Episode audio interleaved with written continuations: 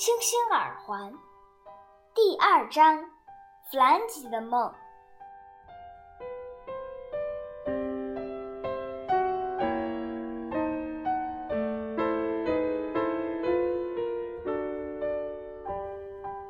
弗兰基的梦是一个色彩斑斓的梦。弗兰基梦到自己驾着滑板车滑到了彩虹上面，然后来到了一个巨大的房子里。那里是制造雪茄的地方。房子的窗户形态各异，都是用陈旧的板子做成的，但是很结实。屋子里到处都是精灵，他们喜欢跳舞和玩耍，一个个非常淘气。这里有芒果精灵、石榴精灵、香瓜精灵、甘蔗精灵、木瓜精灵、苹果精灵。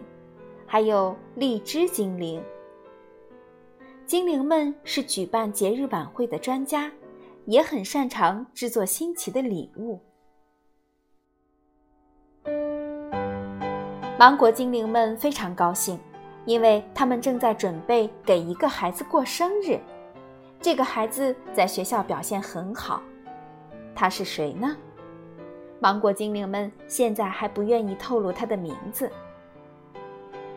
弗兰基也动手帮忙，他挂起彩色拉花，和石榴精灵们一起做蛋糕，还帮着粘小帽子，和精灵们一起制造出会奏乐的花儿。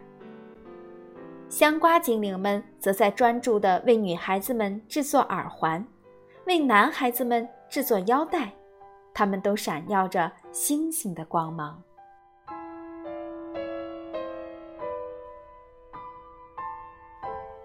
弗兰基一会儿跑到这儿，一会儿又跑到那儿，给所有的精灵们帮忙。他非常细致，每一件事情都做得很好。一切都准备好了，精灵们就要说出那个在家里和学校都表现很好的孩子的名字了。让弗兰基惊讶的是，他们说出的就是他的名字。忽然。所有的门都打开了，堂兄妹们和朋友们都拥了进来，当然还有他的妹妹珍妮和露娜。